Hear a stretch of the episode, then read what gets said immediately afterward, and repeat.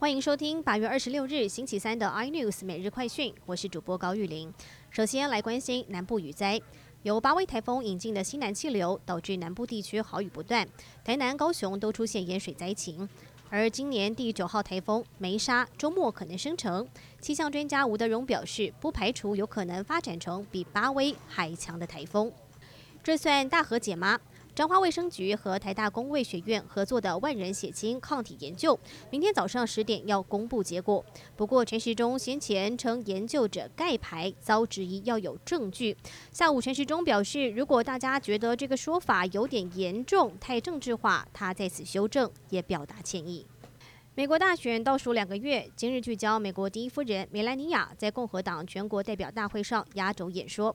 她强调不希望国家进一步分裂，不出言批评对手。这是按着跟川普唱反调吗？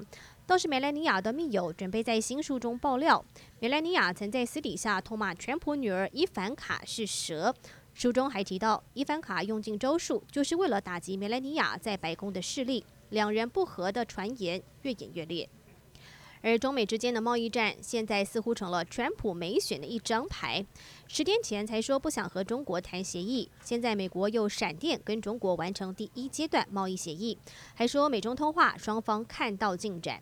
专家也分析，之所以拖延十天才谈，就是川普为了共和党提名大会。Google 又传出将扩大投资台湾，预计再盖一座资料中心。云林县府证实 Google 买地投资消息。如果投资定案，云林将是 Google 继彰化、台南后第三座资料中心。